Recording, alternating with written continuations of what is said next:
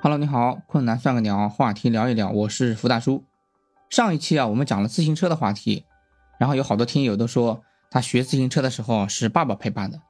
正好今天呢又是父亲节，我们就加更，然后做一个这样父亲节的话题。首先介绍一下我的爸爸，嗯，我生在一个小山村，村里都是我的父老乡亲啊，不对。我的老家就住在这个屯，屯里都是土生土长的人啊，也不对。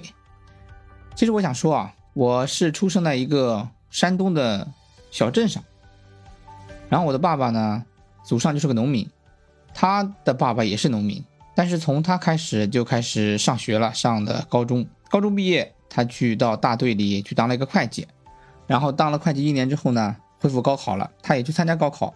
但是因为工作的关系，他没有去复习。当时说考高考的时候呢，是题目都看上去很熟悉，但是都不已经不会了。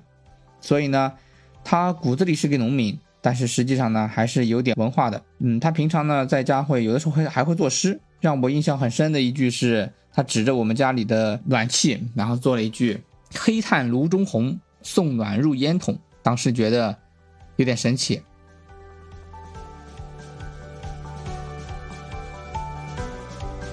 其实我的爸爸真正的职业是一名电工，他在大队里做了几年会计之后，就到镇上的供电所去做了一名电工。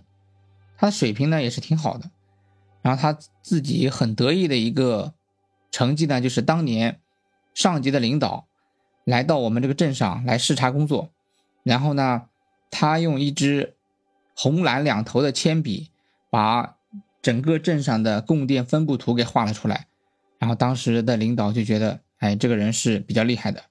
其实真正让我觉得他特别厉害的是关于一个路灯。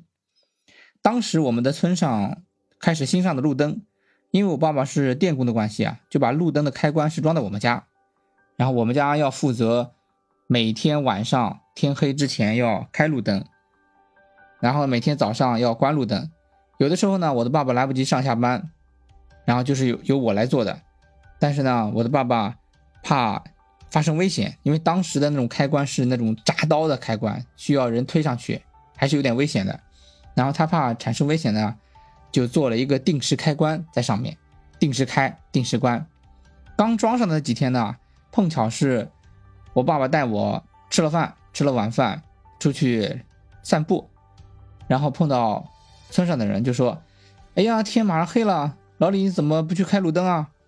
然后这个时候。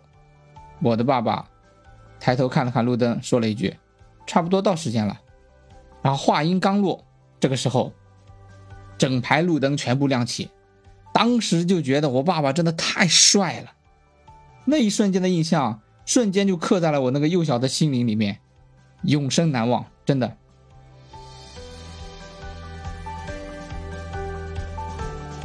我的爸爸做电工，平常工作其实挺忙。对我的陪伴呢也不多，但是对我的关心却一点都没少。他经常呢借机会跟我聊天。我记得印象很深的是，经常我们去出去的时候，走夜路的路上，他会拉着我跟我讲一些事情。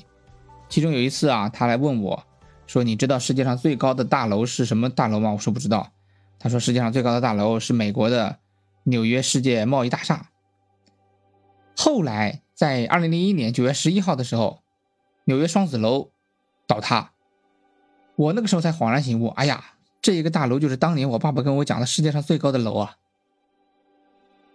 我爸爸还很擅长总结和归纳，他以前给我提个问题，他说你去总结一下没有尾巴的动物有哪些，当时就想了好多天，像刺猬啊、熊猫啊等等等等，这个问题我至今还。有的时候还来问我的儿子，我的爸爸善于总结归纳呢，有的时候还很毒舌。他曾经这样点评我们兄妹两个，就是我和我们的我的妹妹。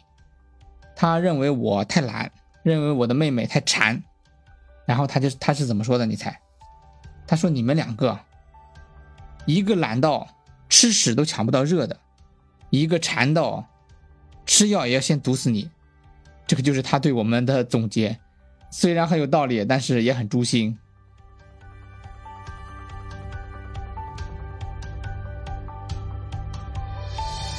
在我们话题的最后啊我想说一个以前看到的一个说法就是儿子对父亲的看法。小的时候对父亲是很崇拜认为我的父亲怎么这么厉害我的父亲是超人。等到青春期的时候就开始怀疑自己的父亲。等到自己长大变成青年之后呢就开始反驳自己的父亲，认为父亲说的都是错的。等再到年纪大呢，自己中年的时候，就会又开始认同自己父亲的想法。我呢，现在是处于中年，开始非常认同我爸爸的一些看法和做法，并且呢，我跟我儿子现在处在第一阶段。现在我儿子就很崇拜，认为哎呀，我的爸爸什么事情都可以办，我的爸爸什么事情都可以解决。身处于两个不同的角度来看这个问题呢，让我又产生了很多的感慨和感悟。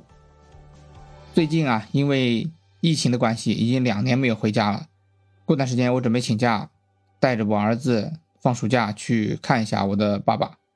最后呢，在今天这个父亲节这个日子里，祝我的爸爸身体健康，天天开心，也祝全天下的父亲阖家幸福，万事如意。困难算个鸟，话题聊一聊。我们今天算是加更，我们下次呢将继续我们准备的话题。下次我们将说一下吃饭睡觉打豆豆这个梗，敬请期待。再见。